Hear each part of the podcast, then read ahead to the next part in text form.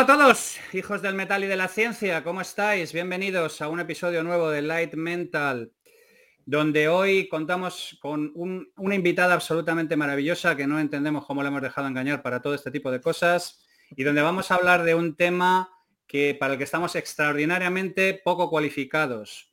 Así que vamos a proceder sin más a saludar. Marta, ¿cómo estás? Bienvenida a Light Mental. ¿Qué tal? Bien, bien, aquí normal. No sé, una noche cualquiera que he dicho, venga, voy a venir con vosotros a, jugar, ¿sabes? A, lo que venga. Muy bien, esa es la actitud, esa es la actitud. Vamos a saludar también a los sospechosos habituales. ¿Cómo estás, Mike? ¿Cómo lo llevas?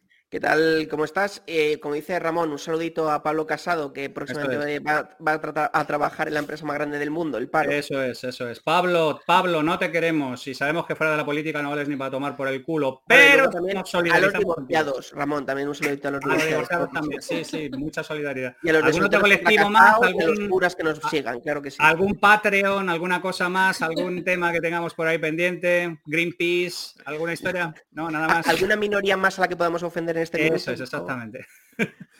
y desde el, desde el lupanar, desde el que transmite habitualmente con ese fondo tan sugerente, David Alayón, mejor hombre, mejor persona. ¿Cómo está usted, señor? ¿Qué tal? Pues yo muy bien. Yo, vamos, mm, encantadísimo además de estar aquí con Marta, que nos conocemos hace un montón de años, hace muchos años también que no nos veíamos ni, siquiera virtualmente, y me hace un montón de ilusión. Maravilloso, maravilloso, maravilloso.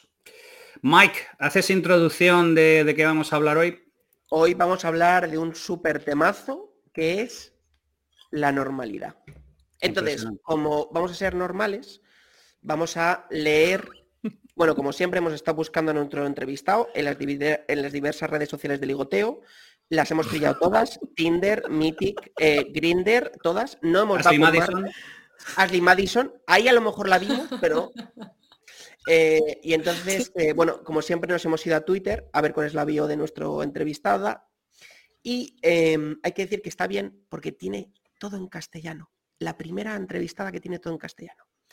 Una historia por fascículos random sobre idear, comer y escribir desde una isla del Mediterráneo.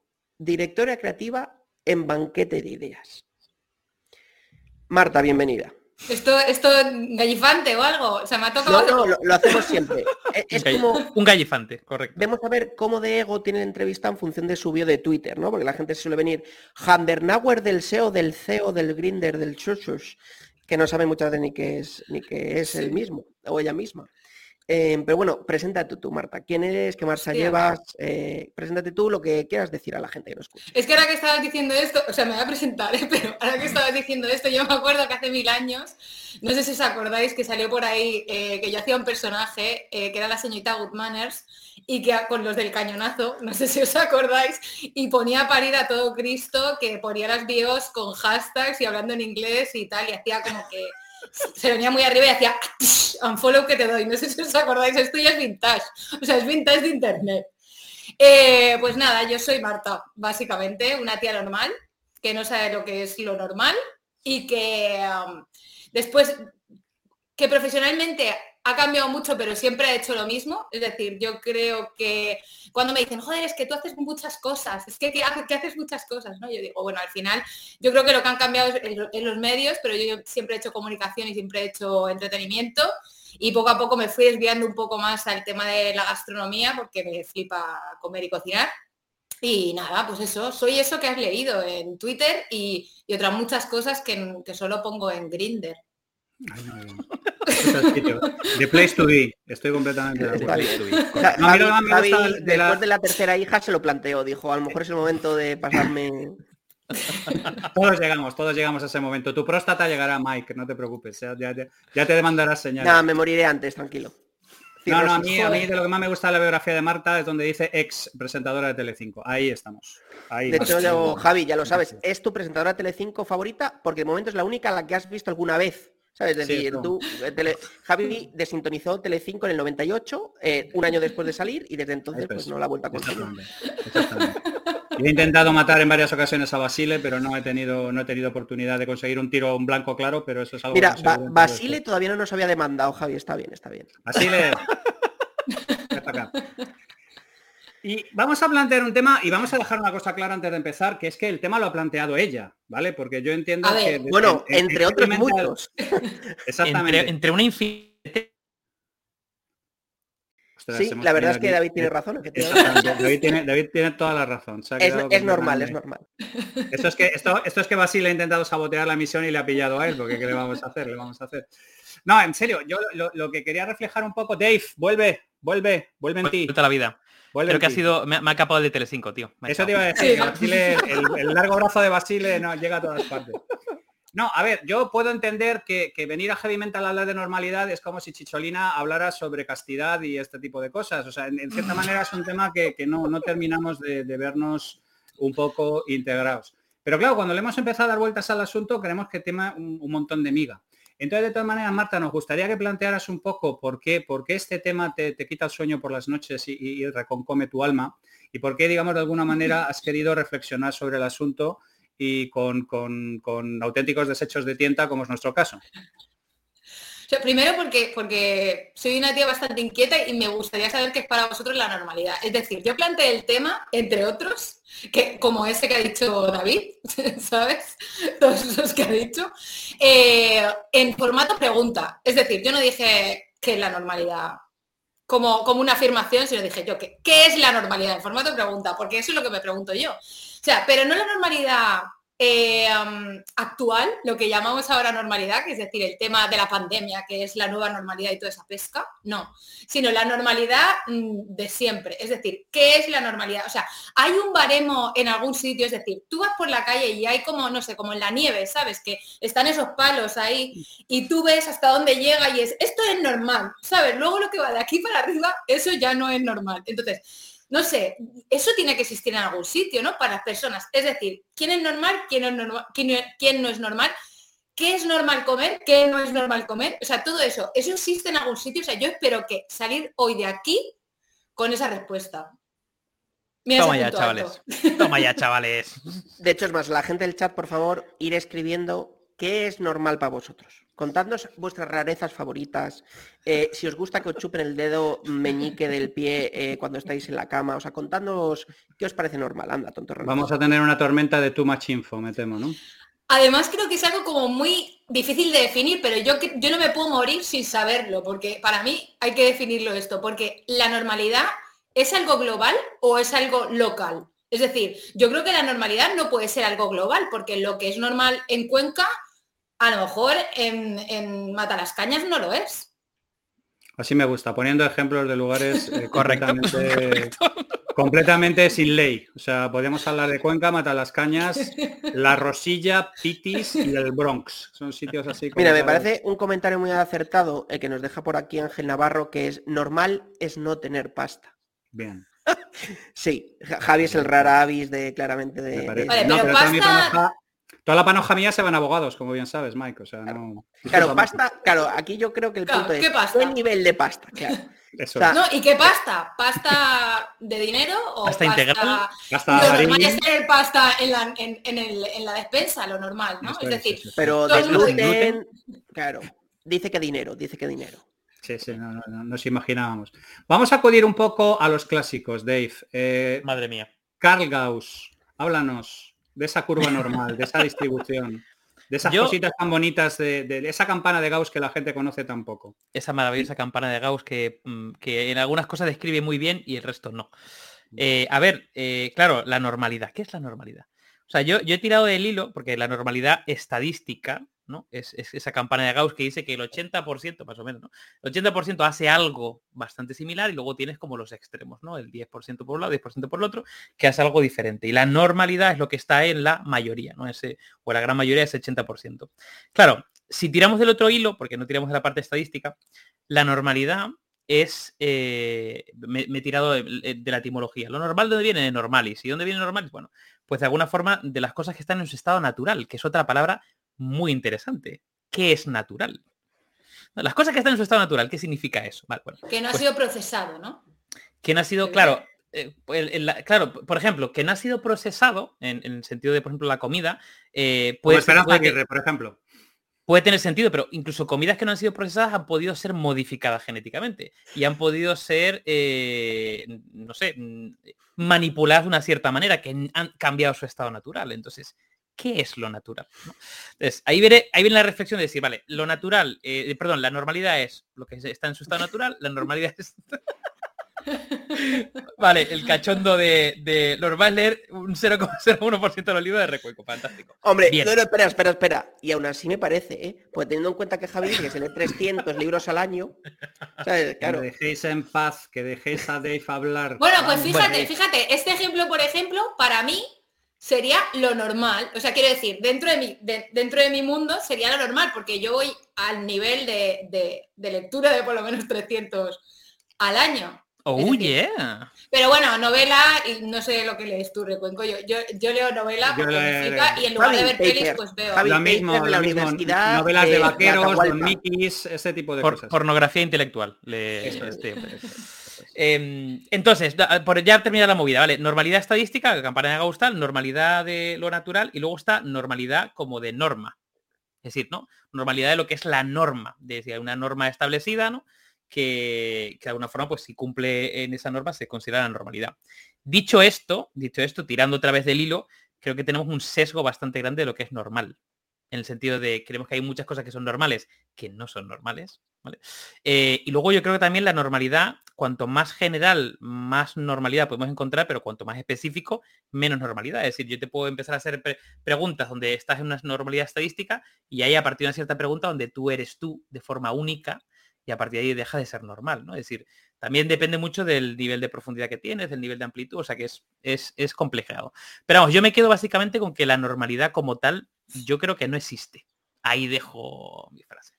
Hostia, no me jodas, David. O sea, voy a salir de aquí sin respuesta. No, la respuesta es que no es. Bueno, bueno ah, la, normalidad son los padres, ¿no? Que es lo que está diciendo. se acaba de marcar un, se acaba de marcar los, padres los padres son normales. La normalidad es una discusión semántica. Estamos perdiendo el tiempo, vámonos al bar. No, pero me parece bien la moción. Si la normalidad es objetiva o subjetiva. Ese es un primer punto de partida muy interesante para reflexionar, ¿no? Es decir, hay cosas que son normales objetivamente o todo es normal objetiva y o subjetivamente, ¿no? Ese es un buen primer punto de partida. Eh, Mike, por ejemplo, las leyes, ¿no? Es decir, robar está bien, entonces, objetivamente, según la ley que nos hemos autoimpuesto y hemos votado, supuestamente, eh, lo normal es no robar o no matar, ¿vale? Es una regla social y legal que nos hemos marcado. Entonces, eso sería una normalidad objetiva. Em, pero claro, quitando esas cosas de no matar al prójimo, el resto es muy subjetivo. Pero una cosa, ¿lo normal tiene que estar bien? O sea, quiero decir, yo creo que lo normal no es solo bien o mal, sino normal es otra cosa. Es decir, ¿es normal estar triste? Pues no, porque o sea, quiero decir, normal no es bien o mal, es otra cosa. Bueno, pero entonces aquí entramos en una discusión un buen debate, ¿eh? que es el contexto. De hecho, esto lo hemos tratado, no sé en qué capítulo fue, hace tres o cuatro capítulos, no me acuerdo cuál fue. Fue con Pablo Malo, ¿no? Con Pablo Malo hablamos de, la moralidad. Cuando hablamos de la, moralidad, ¿no? Claro, cuando hablas del bien y el mal, el bien y el mal, ¿para qué?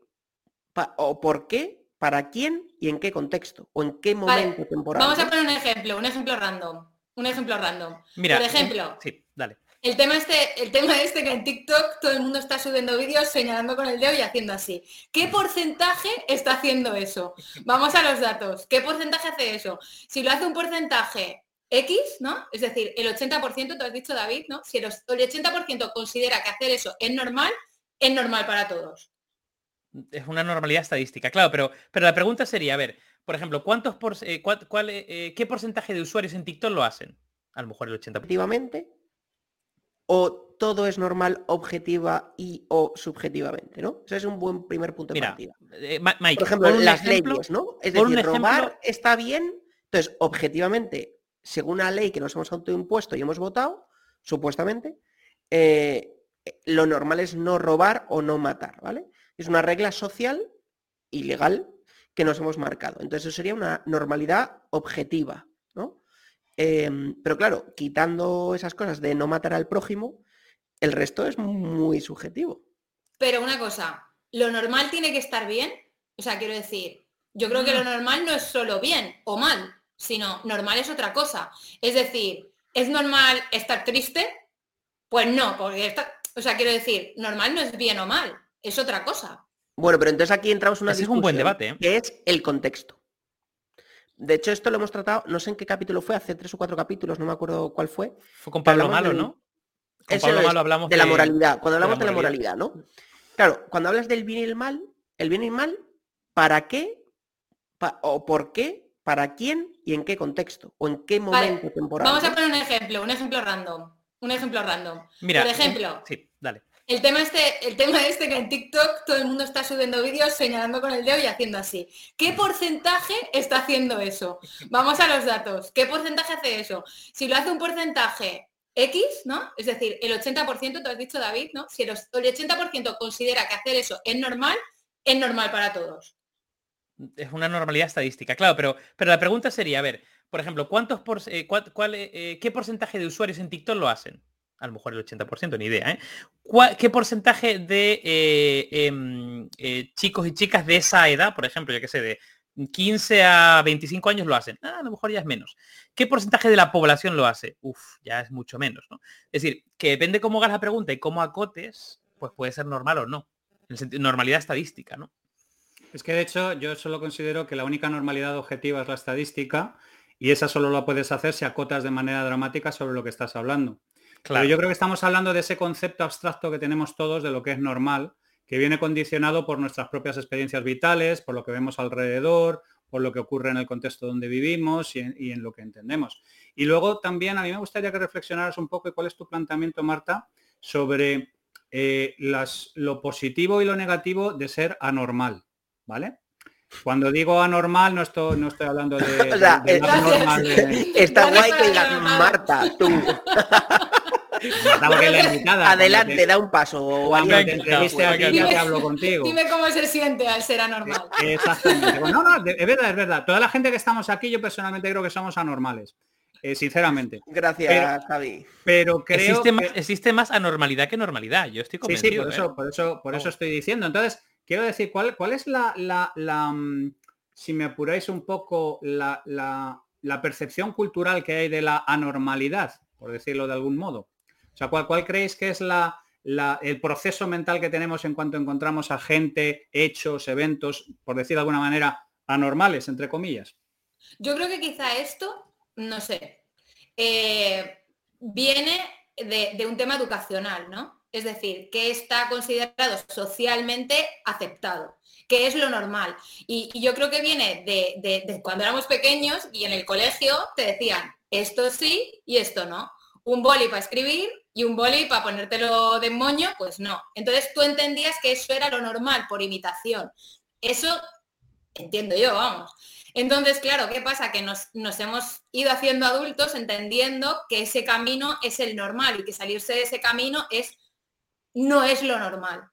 ¿no? Por eso también hablamos de profesiones que no son lo normal, de, no sé, de, de formas de actuar que no son lo normal, de, de tal, ¿no? Porque digamos que no es lo, lo correcto realmente, ¿no? Lo que, lo, que, lo que socialmente se entiende como correcto o aquel caminito que nos han hecho en el colegio que por favor no destaques, pero luego tienes que destacar, ¿sabes? Es como, es como un poco contradictorio, ¿no? Luego te tienes que buscar Claro, la pero, pero eso me lleva, eso me lleva a dos sitios, ¿vale? La, la, primero la identificación de normal con bueno, que por ahí ya podríamos empezar a discutir eh, largo y tendido. Y segundo, de alguna manera, el sistema educativo como fábrica de normalidades, porque el sistema educativo es el primero que tiene problemas, y ahí sí lo certifico, tanto en un extremo como el otro. El, extremo, el sistema educativo se siente incómodo con la gente en la parte izquierda de la curva y en la parte derecha de la curva también está bastante incómodo con el asunto. Entonces, ¿vosotros creéis que de alguna manera la normalidad nos viene de alguna manera preparada desde el punto de vista de que el sistema educativo está orientado al taylorismo, la fabricación, hacer añadas como los vinos, y desde ahí ya de alguna manera se nos mete una impronta de normalidad que llevamos un- a lo largo de la vida hasta que la vida nos da las suficientes hostias para que nos demos cuenta de que realmente a lo mejor lo que nos han contado no es exactamente así como nos lo han contado.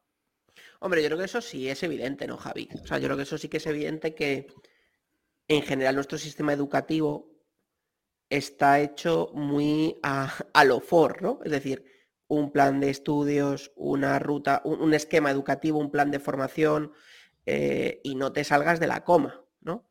Em, hmm. El motivo quizás es difícil, pero que ocurre en casi todos los países y en casi todos los métodos educativos, no en todos, pero en casi todos, es una realidad.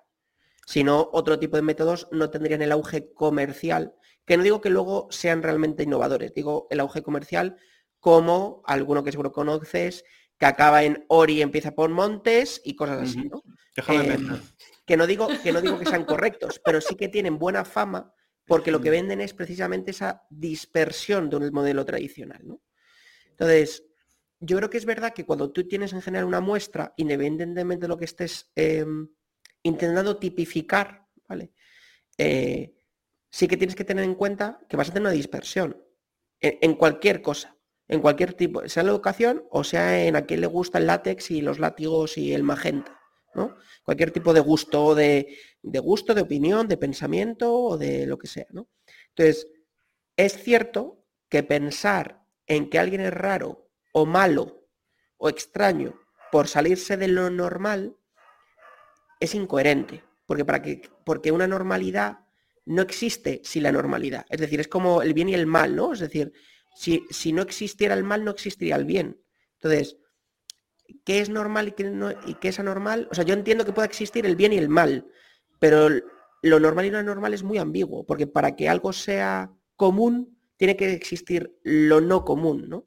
Eh, y se retroalimenta, de hecho, ¿no? Porque, como decía alguien en el chat, eh, alguien se puede sorprender de una práctica que parece rara o extraña y a los 20 años la sociedad lo ha asumido como algo normal. Entonces, no tiene por qué ser malo, ¿no? Aunque sea de base extraño porque socialmente no está adquirido ese comportamiento. Yo fijaros, tirando del hilo de, de Miki y, contestando la, pregunta de, Javi, eh, o sea, yo creo que lo normal, eh, digamos que está acotado, es decir, la normalidad es bastante menos acotada, pues, pues, pues un, abanico infinito de posibilidades, pero lo normal está acotado. Eh, yo creo que la normalidad también tiene un nivel bajo de incertidumbre. Es decir, nos da, es decir, yo creo que a la, sociedad en general da confianza a la normalidad porque es, previsible, eh, está acotado, no tiene incertidumbre, no, no, maneja. En cambio, lo anormal, lo anormal en el sentido de lo que está fuera de lo normal o lo considerado la normalidad, em, yo creo que a mucha gente le puede asustar porque, porque tiene ese punto de como de no tenerlas todas consigo, ¿no? Ostras, esto, esto como que me saca un poco de mi zona de confort, ¿no?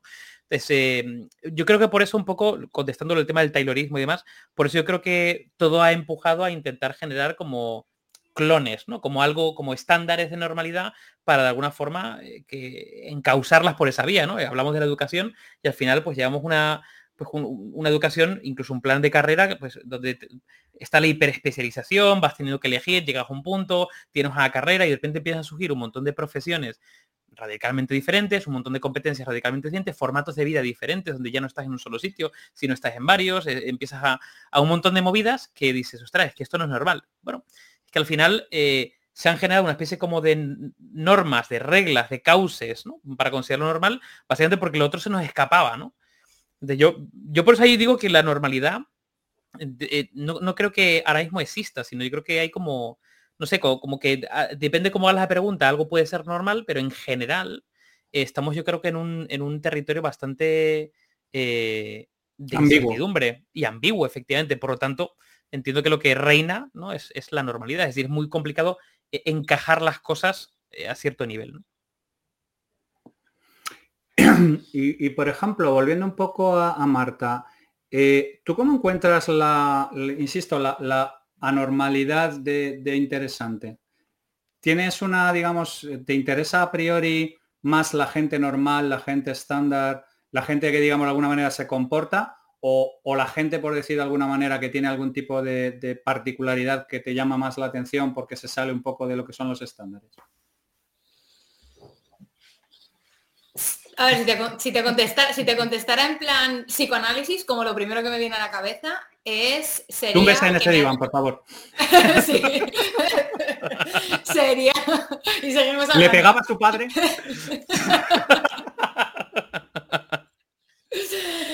sería que, probablemente como, bueno, no sé si como a mucha gente, no lo sé, pero, pero me, llama la atención quizá lo que yo considero anormal, es decir, lo que yo considero que es un criterio propio, no, no lo que es normal o anormal, lo que yo considero anormal para determinadas cosas y lo normal para, para otras. Es decir, eh, cuando la inseguridad me puede, intento hacer una comparativa de lo que es normal para poder tomar una decisión de si decidir esa anormalidad, no sé si me estoy explicando, eh, sería, sería, sería correcto, digamos, o me atrevería a hacerlo.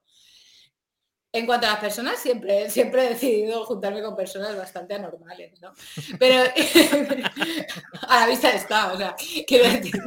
Pero yo, podemos seguir con este tema, pero yo me he apuntado una cosa que de repente eh, ha señalado por aquí como el mensaje que salía hace un rato, ¿no? Que ponía, dejarnos a los que somos tradicionales y no nos hagáis que pensemos como pensáis vosotros. Básicamente, no ponía eso, pero... No, no, ahí está. que no impongamos nuestra forma de pensar. Entonces yo le a Kovaski muy amablemente en el chat de Twitch que nos diga Kovaski qué intenta imponer yo. Porque estoy deseando que me lo diga. Tú a mí me has impuesto el micrófono y la cámara, hijo de puta. Pero a ti, a ti, no a Kovaski. Pero, a mí hay una cosa de este mensaje que me, que me, que me gusta, que me gusta, que es lo del tema de respetar a la gente tradicional. Es decir, ya estamos haciendo una, un, match, ¿vale? Entre lo normal y lo tradicional. ¿Qué hay ahí? en eso, que alguien se ha sentido identificado, no sé, ¿eh? igual aprovecho yo esto que han puesto para, para, abrir el melón, pero, o sea, es decir, en nuestro sistema operativo está instalado aquello de que lo tradicional es normal y lo moderno o lo actual no sé, eh, es anormal porque es algo nuevo?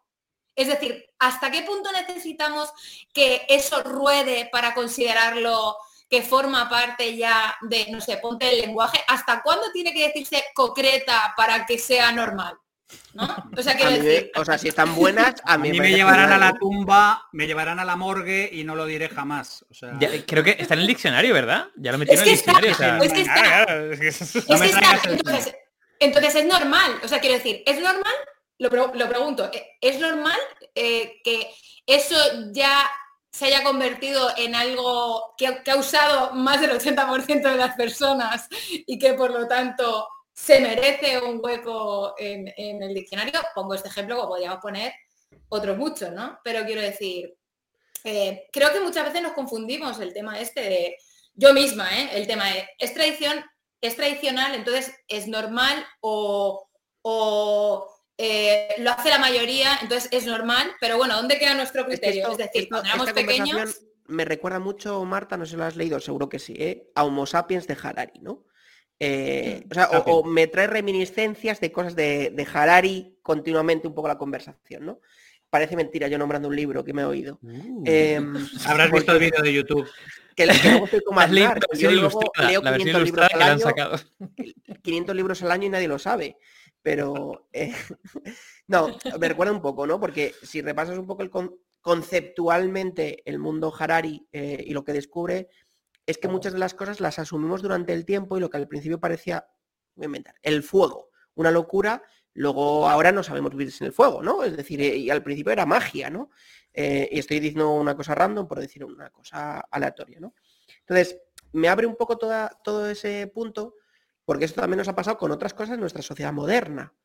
Eh, ahora mismo, cualquiera de nosotros llevaríamos las manos a la cabeza si alguien no viera normal a un homosexual, por ejemplo, ¿no? Y hace 150 años, vamos, o sea, los pobres homosexuales mm, se tenían que esconder, eran perseguidos, los mataban y los colgaban. Eh, bueno, sigue, pasando, hay países en los que pasa. Por desgracia, por desgracia. Sí, sí, totalmente. Entonces, yo creo que también hay un componente social, que por eso yo creo que me ha venido la reminiscencia de Harari, en donde como especie evolucionamos y las normas que nos damos a nosotros mismos cambian con el tiempo, ¿no? O, lo que consideramos que es la propia evolución eh, de todo lo que nos rodea. Entonces, claro, aquí hay un punto en donde yo creo que los sistemas, y por eso he puesto este comentario de Statham, también funciona, los, sistemas de recomendación, los sistemas de conocimiento cruzado, los sistemas de em, del empirismo también, es decir, cuando lo conoces, cuando te lo recomiendan, cuando lo descubres, todo eso también hace que socialmente todos como masa empecemos a entender como normal cosas que a lo mejor nuestros antepasados o hace 10 años se veían como extrañas, ¿no?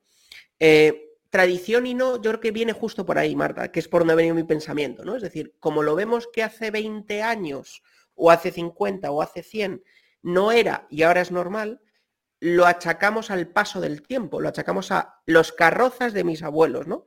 La tradición de mi familia, cuando realmente simplemente es un tema de evolución psicológica de la especie o evolución social de la especie, ¿no? De las normas que nos damos a nosotros mismos.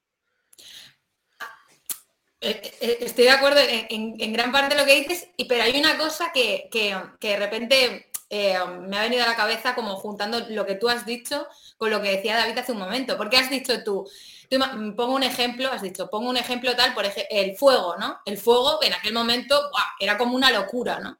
Has dicho como, la, como locura, ¿no? Y, y, antes David ha dicho como el contexto, ¿no? O sea, tú puedes analizar lo que es normal, normal o no normal también dependiendo del contexto, ¿no? Entonces, ¿en qué contexto una locura, una locura, como tú has catalogado, puede ser normal? Es decir, se suicida tu hermano delante de ti y en, ese contexto hacer una locura, es decir, que tú después de ver a tu hermano que ha hecho eso, o sea, eh, es normal. ¿Sabes? Que tú hagas, por ejemplo, que tú cojas claro, pero mira, te tires... este ejemplo me encanta. ¿Tú, has visto alguna vez Futurama? Sí. Vale. ¿Te acuerdas de las cabinas de suicidio? Es decir, con el paso de la evolución, y, me parece un ejemplo buenísimo de Groening, ¿no? Él dijo, es que la evolución de la sociedad va a ser tan grande que el suicidio, el propio suicidio, se va a ver como algo normalizado, donde la gente dice, no puedo más de mi vida, me voy a la cabina de suicidio, ¿no? Entonces, yo creo que eso va a pasar. No sé qué con el suicidio o con otra cosa. No, no, pero yo no estoy, yo no estoy hablando de si hay que catalogar, perdona, ¿eh, yo no estoy hablando de si hay que catalogar como normal o no eh, el hecho del suicidio. Estoy diciendo, he puesto el suicidio como cualquier otro ejemplo, es decir, tú ante una vivencia muy impactante, tú ves algo que te impacta mucho y reaccionas de una manera que en otro contexto puede ser anormal y en ese contexto es normal. Por eso el contexto es muy importante. Sí, totalmente. Sí, sí, o sea, ¿cuántas veces escucha la frase, no? De, bueno, pobrecillo, normal, con la situación que tenía, o normal, por no sé qué, no sé cuánto. De hecho, está fisiológicamente demostrado que en momentos de estrés, aquí Javi seguro has leído 370 papers, yo no voy a hablar de la parte científica, en momentos de estrés o impacto, el cerebro y, la masa muscular y ósea es capaz de generar un nivel de endorfinas y de em, y segregar en un tiempo récord unas ciertas cosas que hace que nosotros mismos como humanos podamos hacer cosas que, de que en una situación no de estrés no seríamos capaces, ¿no? Generalmente adrenalina. Adrenalina, sí. Adrenalina. gracias, Javi. Ah, eh, ¿Quieres decir el componente concreto? ¿Quieres decir la formulación? hay un, libro, hay un libro que ha salido hace poco que se llama Adrenaline, donde habla de este tipo de cosas y donde si en lugar de ver vídeos de Zetangana te lo hubieras leído, podrías hablar con un poco de autoridad. Ya, pero luego cuando en Twitter te hacen un reply sobre Zetangana y no sabes responder, ¿a quién llamas? A, Mike. Al Mickey de Zumosol que te ayuda a, luchar contra la gente que se mete contigo por no escuchar Zetangana. Correcto. Si no fuera por ti, sería buleado constantemente en las redes. Gracias, Mike. o sea, es que tú eres el típico que estaba en la esquina leyendo libros todo el día. Entonces, claro, luego cuando hay que salir al patio, ¿qué pasa? El rarito. No, no, eso no era normal, tío. Me falta patio, exactamente, me falta patio. No, pero en serio, eh, yo creo que todos estamos de acuerdo más o menos que la normalidad es algo francamente subjetivo, depende muchísimo del contexto, depende muchísimo de la época, cosas de hace 100 años ahora nos parecen delirantes. Si trasplazáramos a alguien de hace 100 años ahora eh, pues, se desmayaría cada, cada, 40 segundos. Pero ¿por qué tenemos un mecanismo tan gregario como la normalidad? O sea, en el sentido de que nos hace a todos de alguna manera compartir algo, porque Arari habla de eso, que los seres humanos, los sapiens única y exclusivamente se han comido una paraguaya porque son capaces de creerse historias de manera conjunta que son superiores a ellos mismos. ¿Pasa algo parecido con la normalidad y lo que es aceptable? Lancé yo mi pregunta al vacío. No, es buen, es buen punto, es buen punto. O sea, Harari en el fondo... yo no tengo otros, Dave. No, no, no, total, total.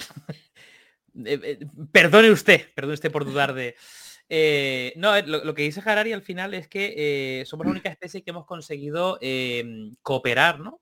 con, con otros iguales sin conocernos, ¿no? Es decir, no hay ninguna especie que, no sé, haya una especie como de narrativa o artefacto superior que nos haga que, no sé, hagamos una transacción con alguien que no conocemos de nada. Pero hay como una serie de normas, una serie de cosas, una serie que de alguna forma nos, dan seguridad. Ahí es donde iba yo. El tema de la normalidad creo que da seguridad.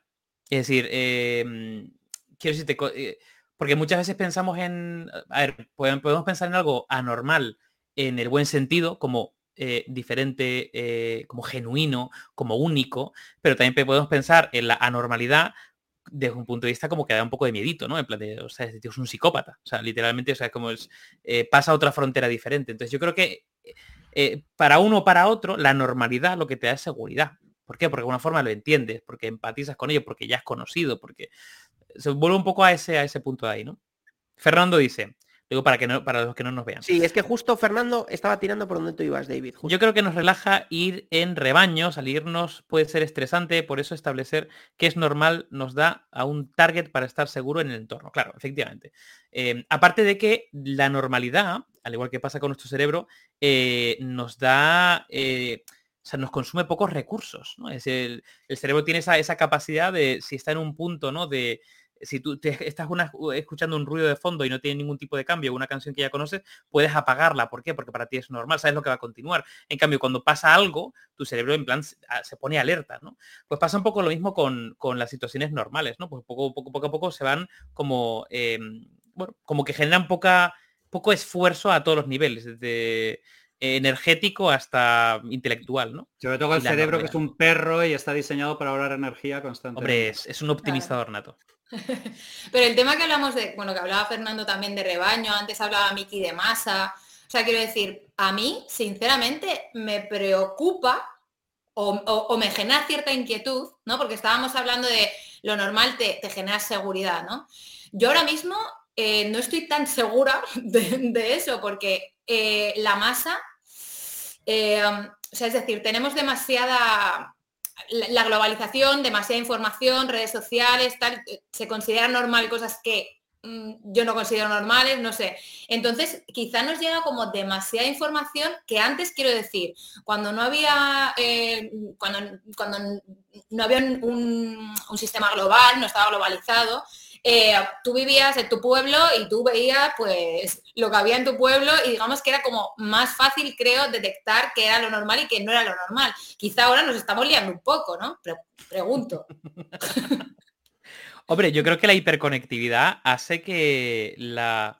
Claro, antes esto es un buen punto, ¿no? Al final, cuando tú, tu, mundo era pequeñito, ¿no? Porque en el sentido, porque no tenías como ese, esa amplitud de miras o posibilidad de conexión o conocer un montón de gente, pues al final aceptas cosas como normales porque es lo que ves todos los días, ¿no? De alguna forma se normaliza una situación, pero ¿qué ocurre cuando estás constantemente expuesto a un montón de estímulos? Puedes realmente, o sea, puedes llegar a empatizar más con un mm, no sé, mm, japonés que le guste el pop coreano que con tu vecino. Es decir, ese es el punto de conexiones que se genera, ¿no? Entonces, claro, llegas a un punto en el que claro, rompes las fronteras de la normalidad, ¿no? Si ya no, no tienes tus referentes alrededor, sino que son otros totalmente diferentes. Entonces, coincido, vamos, plenamente contigo, cuanto más conectemos estén, estemos, probablemente más complicado será definir la normalidad como tal. Claro, es que no habrá fronteras, ¿no? no quiero decir.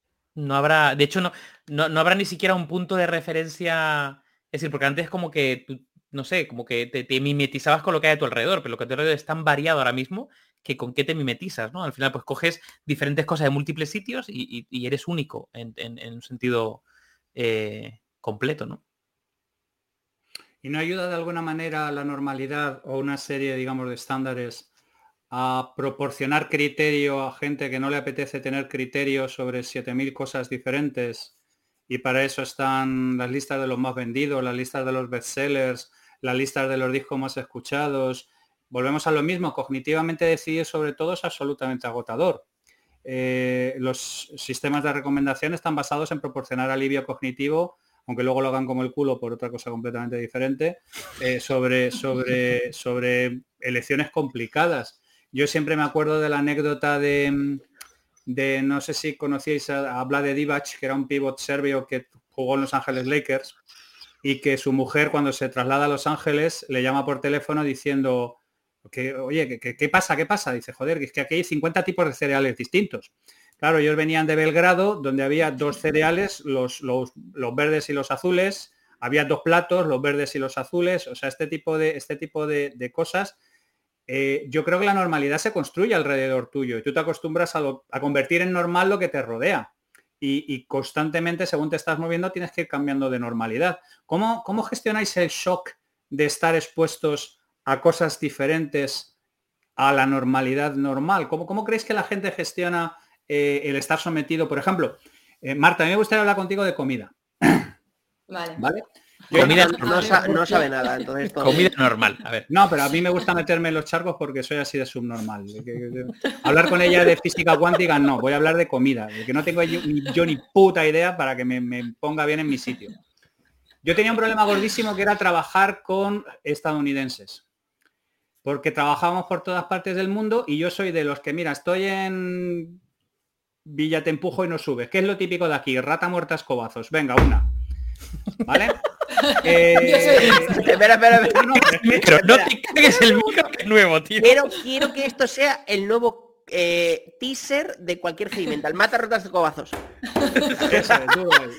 que se me cae el aro de luz de Javi, espérate. Exactamente, exactamente. O sea, la idea fundamental es que la gastronomía es cultura y tú te vas a un país y lo mismo que te vas a los museos, vas a comer lo típico de allí, ¿no? Y estos desgraciados estén en Arabia Saudí, estén en Nueva Zelanda, estén en Singapur o estén en donde sea, van a su puta comida a machete y no les sacas de ahí ni les sacas de sus putas cuatro mierdas. No sé, si es que me no sé si es que me tropezado con los más gilipollas de, de, las santas barras y estrellas o si es que sencillamente esta gente considera que, es que son impermeables a la cultura ajena a la suya, porque la suya... No, no tengo ni idea de cuál es el mecanismo, ¿vale? Pero ¿por qué hay culturas que son y personas que son más permeables a someter su normalidad a discurso y hay gente que su normalidad es su normalidad y así es como deben de ser las cosas y el resto del mundo se puede vestir de faralaes que a ellos les da igual? A ver, pues yo te conté, yo que también me he comido una rata muerta contigo, ¿sabes? O sea, quiero decir, que voy a los sitios y también es como en plan, aquí se come esto, pues para adentro. O sea, aquí tal, pues para adentro también. Eh, eh, yo te diría que, al final, pues si estamos hablando de seguridad y no seguridad como normalidad y anormalidad, es decir, que van a lo seguro, tú vas ahí y yo no voy a comer según qué porque yo sé, como quieren seguridad de que les van a quieren seguridad de que se les va a obturar las arterias con colesterol o, qué tipo de seguridad no, que, no les va, que no le va a gustar sencillamente. Que no les va a gustar, que les va a sentar mal el estómago, que no están acostumbrados a ese tipo de comida, que si el picante no sé qué, que si los chinos le ponen rata todo, que tal, todo ese tipo de ¿no? De, yo qué sé, de, discurso globalizado que, yo qué sé, de dónde ha salido, ¿no? Que al final todos no lo queremos creer. Y yo creo que en el fondo eh, muchas veces nos lo queremos creer porque no queremos tomar esa decisión. Entonces tú te lo crees y dices, yo sigo con lo mío, que a mí me va perfecto.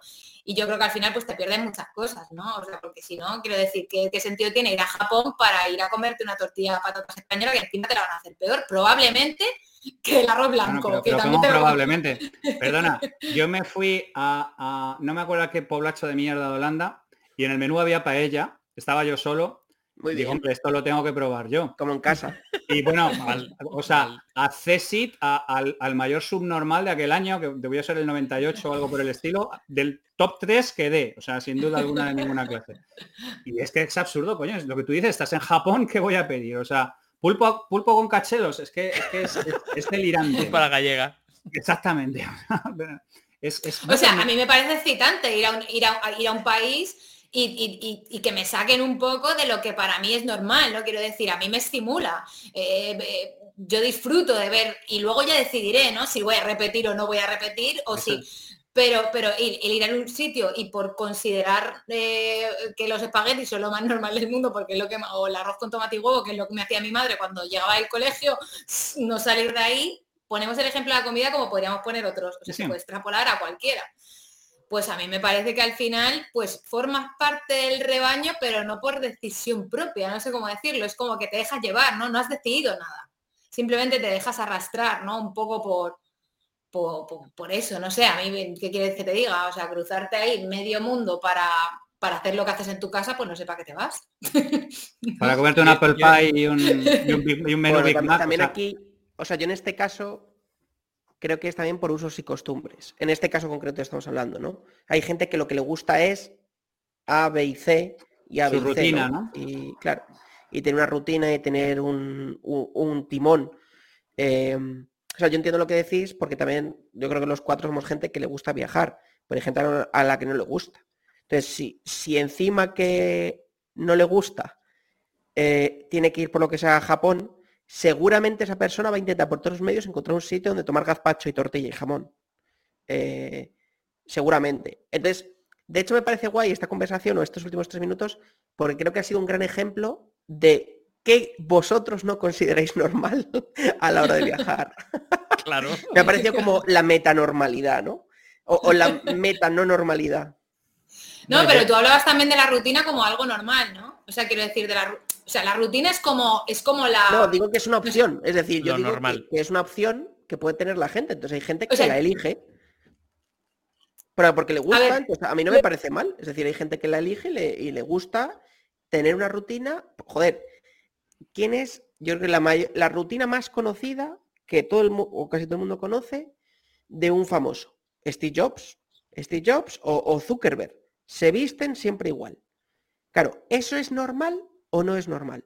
Pues a mí me da igual. Eh, ¿Me parece normal o tal? Pues hombre, no lo sé. Eh, Cuando, cuando- Estadísticamente no es muy normal, ahora es muy práctico. Yo, de hecho, Claro. estoy pensando adoptar esa, esa movida. claro, A ver, el ¿te tema es... lo mismo? No, pero igualmente... Ojo, ojo con esta historia, porque esto, claro, yo lo entiendo, ¿vale? Mi algoritmo para escoger ropa es alargar el brazo y lo que esté en la parte de arriba del cajón. ¿Por qué? Porque al igual que Jobs y al igual que Zuckerberg, me suda la minga el- el- la ropa en cuestión y al cabo del día ya tengo suficientes emociones. Porque claro, tú decías, oye, mira, es que a ti te gusta viajar, a mí me gusta mucho viajar. Pero claro, yo ahora el asunto es que llega el fin de semana y lo único que quiero es tumbarme en el sofá y ponerme un gotero. En- Entonces, Tumbarte en el- el sofá y leerte 20 libros que te conozco. ¿no? Mientras, pero con el gotero puesto. O sea, no, no Un quiero normal. Exactamente, exactamente. No quiero hacer más asunto. Eh, oye, es que cuando asomó la capibara allí en Colombia, aquello era una rata del- de un tamaño serio, no vayáis a creer que era otra cosa. Entonces el asunto es, yo lo entiendo y entiendo mucho que, que- que, por ejemplo, los amigos que tengo yo, que son eh, em, funcionarios de correos, llega el fin de semana y lo que les apetece es subirse al Canchenjunga sin botellas de oxígeno a tener un poco de adrenalina porque su vida es eh, poner sellos y levantar tornos, ¿vale? Si yo es que eso lo puedo entender perfectamente. Entonces, eh, Marta ha dicho una cosa que es completamente cierta, ¿vale? Que en realidad nuestra vida es una combinación de qué cosas decidimos mandar a la rutina y qué cosas decidimos que queremos hacer cosas fuera de la rutina. Y por ejemplo, Jobs y Zuckerberg dice que la ropa le importa un higo y se van a un- al, cajón donde tienen 700 jerseys de cuello de cisne y pasan como, de, pasan como de la mierda. Pero sin embargo tiene un montón de cosas muy excitantes a lo largo del resto del día. Entonces creo que es muy particular de cada uno qué cosas entran en sus rutinas y qué cosas son, digamos de alguna manera, anormales o que decides hacerlas de tu modo y manera. Yo, a mí me parece Javi, que Javi, personal. mójate un poco. Mm. ¿Vale? Y luego Marta, vete preparando.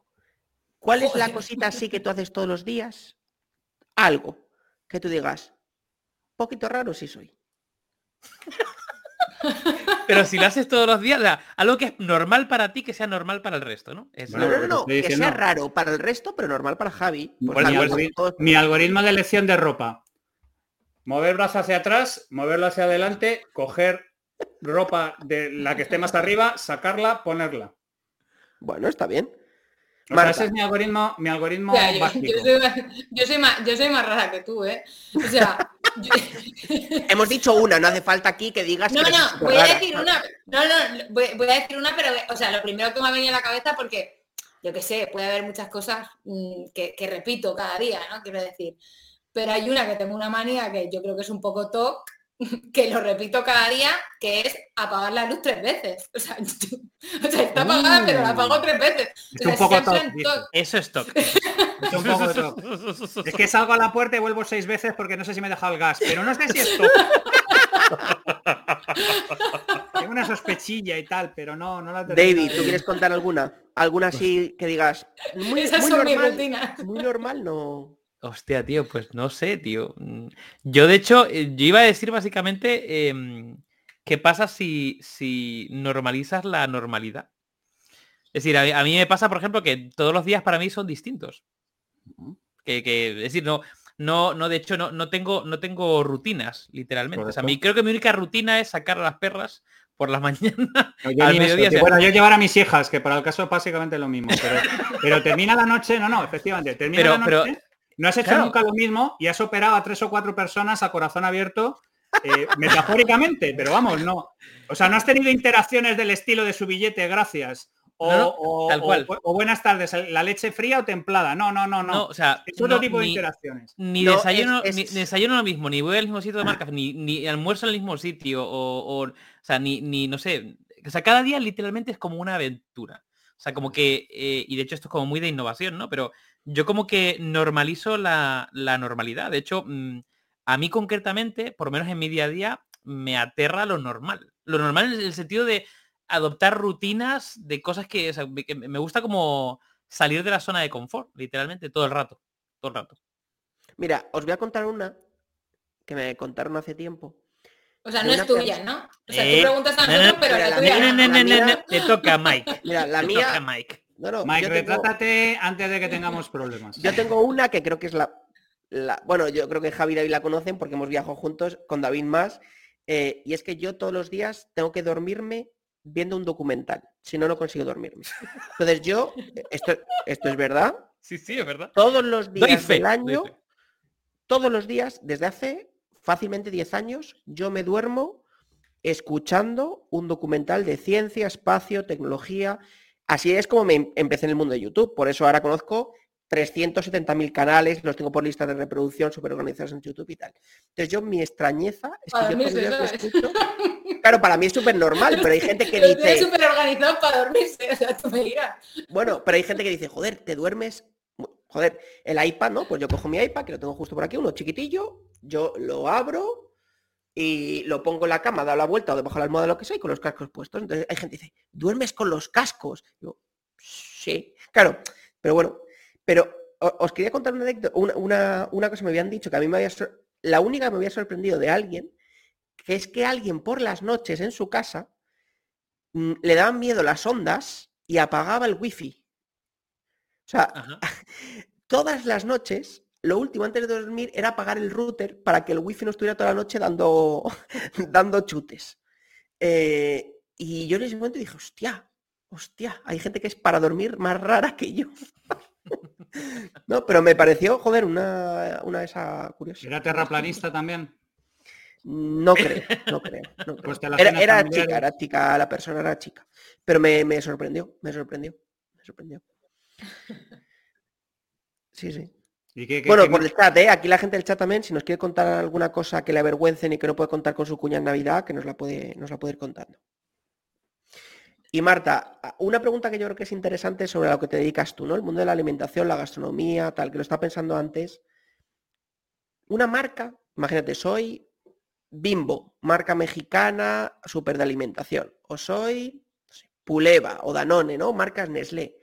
Claro, ellos, para hacer productos, tienen que entender qué es normal para la gente. Eh, hablo de, de empresas muy grandes, ¿no? Porque en función de lo que es normal, así diseñan un producto. O sea, ¿Cómo fabrican para la están- mayoría, ¿no? Claro, Como casi ¿cómo todo. crees que están enfrentando este tipo de retos? Tú que te mueves un poco en el mundo de la alimentación y tal, este tipo de marcas. O sea, ¿o crees que lo hacen un poco eh, Lazarillo de Tormes? Es que Bimbo es uno de nuestros clientes en banquete. Ah, no lo sabía, no lo sabía. Uh, Conste que no tenía ni idea, lo he dicho random, ¿eh? Total. Entonces igual si cuento algo me capan, ¿no? Se acaba No, de bueno, pues cuenta, encontrar, cu- cuenta de Otra marca no, random. no digo de una marca, sino en general, ¿cómo crees que marcas Acme. grandes de alimentación eh, o de o de Yo, la yo sinceramente, yo no sinceramente, o sea, solo sé cómo lo están haciendo, quiero decir, puedo intuir cómo lo hacen algunas otras, solo sé cómo lo están haciendo con las que trabajamos nosotros desde la agencia, pero, pero mm, eh, mm, yo creo, yo lo que diría es, si, si deberíamos cambiar, si deberíamos cambiar la manera en la que intentamos eh, conectar con la audiencia y si se ha acabado ya, igual esto para vosotros es muy vintage porque vais 3000, ¿no, David? Tú como postfuturista, pero es como, eh, ¿hasta cuándo vamos a hacer cosas para todos? O sea, qué decir, Qué buena reflexión. ¿Hasta cuándo lo todo es normal, nada es normal, ¿no? Nosotros en Personotecnia decimos todo para todos, nada para nadie. Claro. Claro, exacto. O sea, quiero decir, es que si es para todos, no es para nadie, ¿no? Digamos, o sea, ¿de qué manera te puede captar la atención si, si, si es para todos, ¿no? Eh, todos al final queremos sentirnos especiales, quiero decir, todos cuando tal queremos sentirnos especiales. Por lo tanto, tú quieres que la comunicación de una marca, de una marca personal, te apele directamente a ti. Si no, no te llama la atención porque hay tanto por ahí que al final eh, tú eliges qué consumes. Y no solo hablamos de comida, hablamos de medios, hablamos de entretenimiento, hablamos de todo. Entonces, al final, si es para todos, pues probablemente no te va a hacer sentir especial, no te va a tocar esa parte tal y no. Entonces, yo, creo que lo están empezando a hacer bien algunas, ¿eh?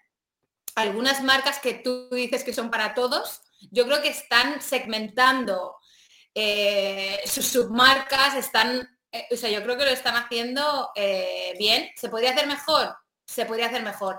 ¿Hasta dónde se atreven, cuáles, mejor dicho, se atreven a salir de, del barreño o de lo que de lo que es normal? Pues pues no lo sé, a mí me gustaría que todas, la verdad, o sea, molaría muchísimo más, o sea, quiero decir, sobre todo a la, hora de generación de contenidos, al final te das cuenta, bueno, yo que estoy metida también con el tema blog y todo esto, dices, si es que todos, hace, todos estamos haciendo lo mismo, o sea, quiero decir, pero ¿qué mierda es esta?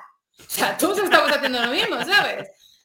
Es verdad, o sea, eso es lo normal. y lo, normal está guay. normal, claro, ese es el eh, tema. Eh, exacto. Y lo normal está guay. Es que justamente hoy he sacado varias preguntitas así en, en una encuesta en Instagram, ¿no? Haciendo como muchas preguntas en plan para conocer mejor a la audiencia y decir, bueno, a vosotros qué os está interesando, ¿no? De esto que estoy publicando.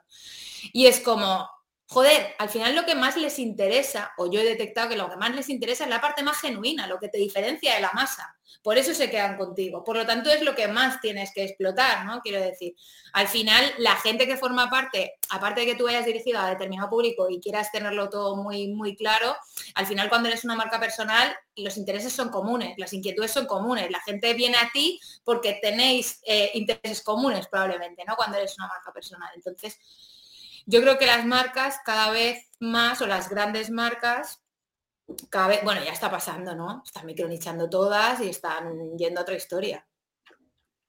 De hecho, yo es muy curioso como eh, están empezando, claro, cuando se empiezan a normalizar lo que antes eran rarezas, ¿no? Tipo, ahora, ahora está como muy el tema sin gluten, ¿no? De hecho, eh, Mónica, por ejemplo, mm, es, intolerante al gluten. Entonces, claro, eh, estamos constantemente buscando un montón y cada vez hay más oferta. Entonces, claro, es muy curioso ver cuando se normalizan ciertas cosas que antes eran, no eran normales, normales en el sentido de normalidad estadística, ¿no? Cuando empieza a haber un volumen elevado de, gente que empieza, pues como las marcas se implican, ¿no? Para, para de alguna forma eh, estar ahí, en, diseñar productos para eso. Pero bueno, yo lo veo, lo veo, yo no sé, habría que delimitar cuál es la frontera eh, para que una marca se interese por un nicho, ¿no? Porque es decir, cuando es un nicho muy pequeñito a ti, por economía de escala y por muchos no motivos, no te interesa. Claro, claro, pero, es, personotecnia, pura, Dave. O sea, eh, es lo que llevamos hablando muchísimo tiempo. Em, el broadcast ha tenido su pero, Pero, pero Jaime, o sea, personotecnia en cuanto a la parte de, por ejemplo, una experiencia digital, de, ¿no? Total, eh, lo veo, pero cuando haces producto físico... Es exactamente igual. Sí, pero me refiero que tienes un componente mucho más complicado. Es decir, cuando eh, solamente estás, por ejemplo, yo qué sé, eh, Netflix, ¿no? Experiencias puramente digitales. o sea, yo puedo hacer una segmentación, puedo no sé cuánto, puedo intentar personalizar, puedo llegar a un punto, incluso llegar a un punto donde puedo, personalizar una experiencia cinematográfica para ti. Pero cuando tienes un producto físico, eh, es mucho más complicado. Exactamente igual. Si tú estás viendo las nuevas tendencias de la industria, la fabricación aditiva, un montón de cosas, eh, parten de los mismos principios. Descomposición modular, identificación de targets, eh, creación de diferentes grupos, es exactamente igual. O sea, quiero decir, en digital parece que se nos genera una visibilidad más clara, pero en producción física es exactamente No, o sea, yo lo digo más por un tema de costes. no, hay, coste de distribución, no hay coste de fabricación para un nicho que a lo mejor es poco, tienes una economía de escala muy diferente cuando es digital, es decir, es diferente. pero el tema es muy sencillo, o sea, ¿cuál es el dinero que ahorras haciendo eh, for que todo, puedes escoger los colores que quieras siempre que sea negro. O sea, esto va con, el desplazamiento general desde el taylorismo hacia, hacia cosas que no son tan, tanta fabricación en masa. Yo he trabajado muchísimo en sistemas de fabricación de, temas eh, personalizados y realmente las diferencias de precio compensan muchísimo con el hecho El, el- el tema es que tú antes, si no tenías acceso a millones de personas, no tenías un mercado. Y ahora mismo tú puedes acceder a un montón de gente en mercados mucho más pequeños, de una manera mucho más rentable, porque les estás ofreciendo realmente lo que, lo que quieres. De hecho, es más, vamos a contar Y se fidelizan más, además. Desde es. nuestra propia experiencia. Mira, os voy a contar un ejemplo. Heavy Mental tiene una tienda de merchandising, ¿vale?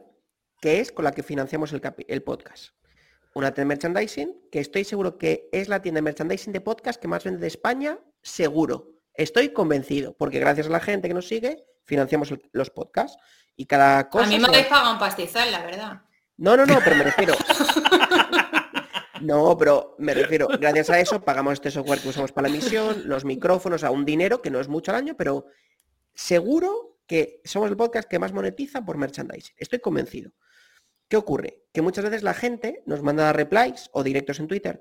Oye, nos ha pasado esta semana. Oye, yo quiero que esta camiseta para mi mujer en rosa tal y no la tenéis. No importa. Yo en ese momento, sin decirle nada al público, le abrimos un chat en privado, se la hacemos para él. Le personalizamos si quiere con una frase, si quiere el logo más pequeño, más grande, en otra esquina. Entonces, es verdad que lo que a lo mejor a priori no es normal, si escuchas y personalizas, resuelves ¿no? la necesidad. Entonces yo creo que, que ahí es cierto. Al final tú cuando pivotas para conseguir un, cubrir una necesidad es el éxito, ¿no? Porque fidelizas, es justo lo que dice Javi. Esa persona seguramente que, que ahora que nos esté escuchando dirá, joder, es que esta gente se ha molestado de respondernos, ¿no? Eh, y entonces, bueno, pues, ¿qué pasa? Pues que luego tenemos el fan de Fernando Serrano, que ahora se va a llevar una camiseta color butano a su casa porque él la quería butano. Pues oye, pues muy bien. correcto. Se quedó colgado José María García y nunca se recuperó. Es que ha dicho que es daltónico, me ha contado que es daltónico, entonces que él quería una muy chillona. Entonces yo le he ayudado, yo le he ayudado. Claro, O sea, que- ¿qué porcentaje, qué porcenta- qué porcentaje de daltónicos hay en, en España, por ejemplo? Pues no mucho. Yo, mi familia es daltónica, casi todos los chicos son daltónicos. Y yo no lo soy. 5 o 7, ¿no? Pero ¿Cuánto era, era? sí, era un 7 y ahora está bajando porque cada vez hay menos. Creo que ahora estaba atendiendo un 3. O sea, lo- en nuevos nacimientos. Para yo mí, por ejemplo, perdona, para mí, por ejemplo, el daltonismo es algo normal, porque Jaime, Claro. mi pareja, es daltónico. Por lo tanto, dentro de mi micromundo, es algo normal, es algo que entiendo, o sea, bueno, no todos los daltónicos eh, tienen los mismos problemas de colorimetría, ¿no? Pero quiero decir, al final es algo que, al principio alguien te dice, no, yo soy daltónico y es como, hostia. Y para las personas que nos relacionamos constantemente con daltónicos es algo normal. El día que te dijo, Marta, tienes unos ojos pero de mentiroso. Qué bonito pelo verde pero tienes, azules, pulpa". hijo de puta, pero es mentira. A ver, a mí, lo que, a mí lo que más me ha gustado de todo de estar con vosotros es el faldón este que tenéis puesto de, de presentadora de Telecinco. O sea, a mí, él, lo- o sea, yo si no fuera por esto, Mike. te juro que hace tiempo que me hubiese levantado y me hubiese ido. Mike, haz el puto favor de poner ex presentadora, por favor. Lo voy a- que lo voy a me poner. estás sangrando Bueno, bueno, ¿tú qué sabes de la vida de Marta? ¿Tú qué sabes si tiene un contrato vitalicio de esos de Mediaset, de los de antes? No lo quiero saber, miénteme Marta, como en Johnny Guitar. Cuéntame que Hostia, te juro. estado allí. Te juro, te juro, te juro que estuve, tío. Fue, durante una época fue normal normal, para ella, no fue sé. normal para ella. Pero lloré, ¿eh? Lloré. Ll- Lloraste de la emoción. No, no, No es para de la menos, no pa' menos. No es para menos, no es para menos. Nada, otro, otro día de intimidades surgamos en eso. Mike, eh, le haces esta Las preguntas, pregunta tan- las preguntas para Marta. Marta. Venga, el entrevistado anterior nos dejó para ti una pregunta y es Ricardo ¿qué es Tallar. normal? No, no, no.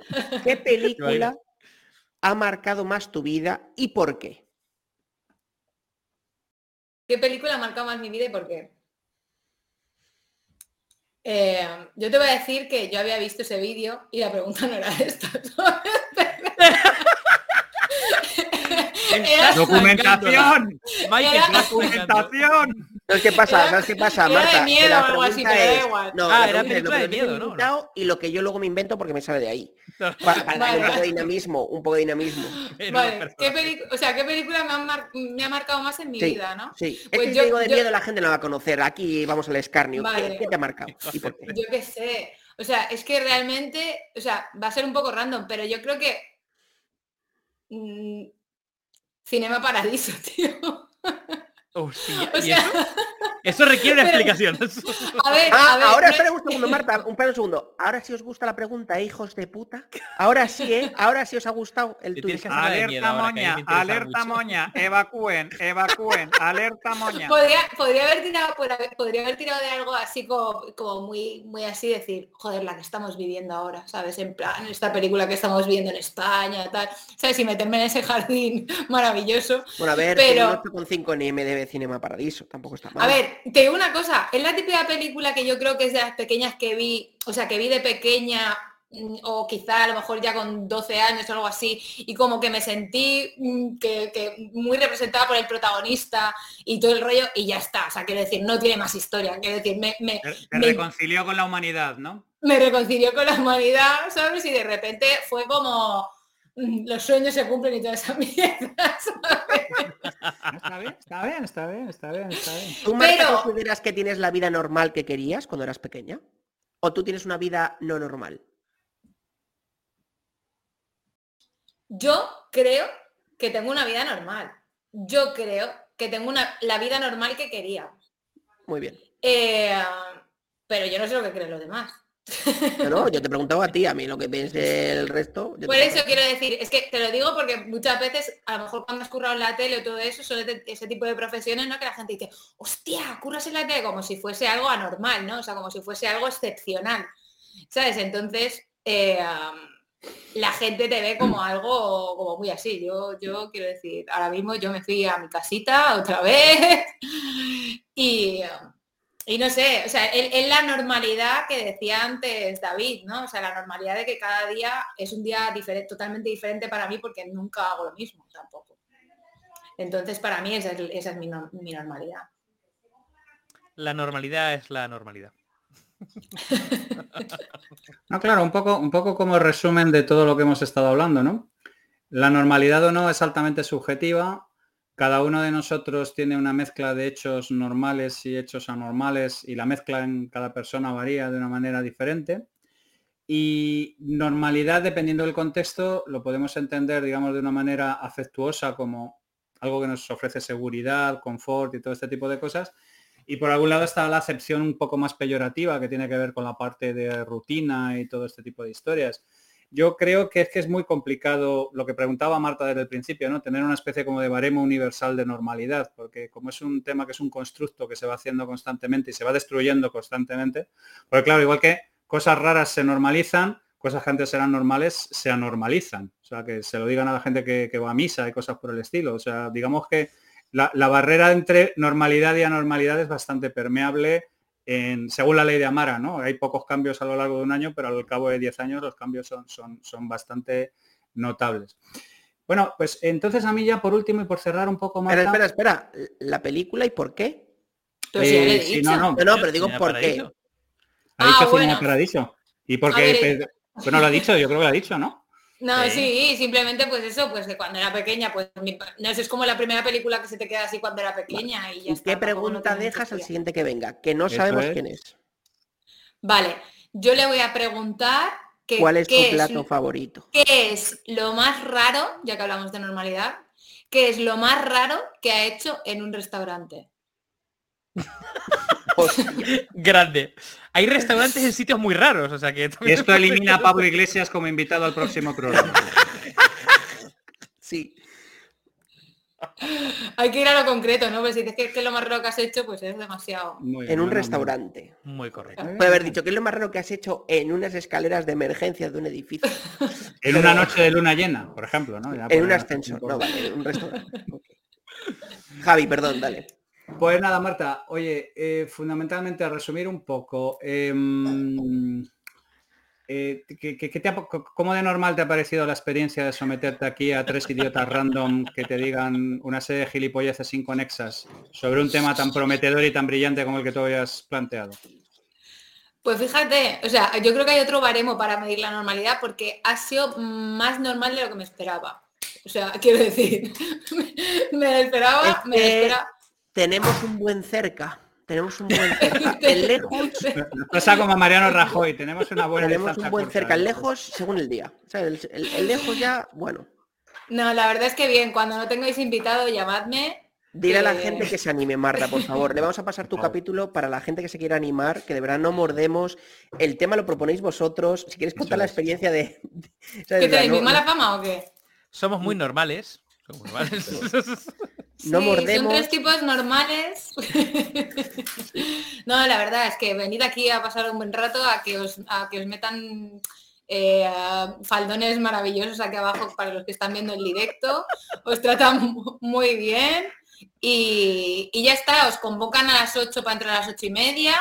Y por todo demás, Joder, Marta, ¿no? no digas eso, que ahora la gente se cree que nos lo preparamos. Menuda joder. caña. menuda Perfecto, caña. perfecto, perfecto, perfecto, perfecto. Marta es de estas personas que les han engañado diciendo que la sinceridad es una virtud. Mantenerla a lo largo de la vida y todo este tipo de cosas. y, en fin. Pero bueno, no nada, que ha estado guay, que, que muchísimas gracias por, por invitarme, en serio, que, que nada, o sea, a partir de ahora os escucharé. Pues ya está. Maravilloso, maravilloso. En Twitter, en nos puede escuchar, nos puede escuchar en iTunes, nos puede escuchar en Evox, nos puede escuchar en Spotify, nos puede escuchar en YouTube, en Twitch, nos puede escuchar en, en, em, a- Apple, ah, no, en Google Podcast. Estamos en todos lados. estamos- Menos en Telecinco en cualquier parte. Bueno, bueno, aunque déjate que si Telecinco.es nos ofrece el podcast exclusiva ahí en, en mi Mediaset o como se llame ahora, como se llame eso, mi tele, Oye, dentro. No sé yo. Basile, tengo un precio. Averígüalo. Marta, mil gracias. Ha sido un auténtico placer. Muchas gracias, por venirte, muchas gracias por compartir tiempo con nosotros y ha sido un auténtico honor tenerte aquí. Muchas ha sido gracias. una entrevista súper normal. Gracias. Y a No sé vosotros, gusta, anormales. Cuidaos mucho. Subnormales. Salud, Salud y ciencia. perras.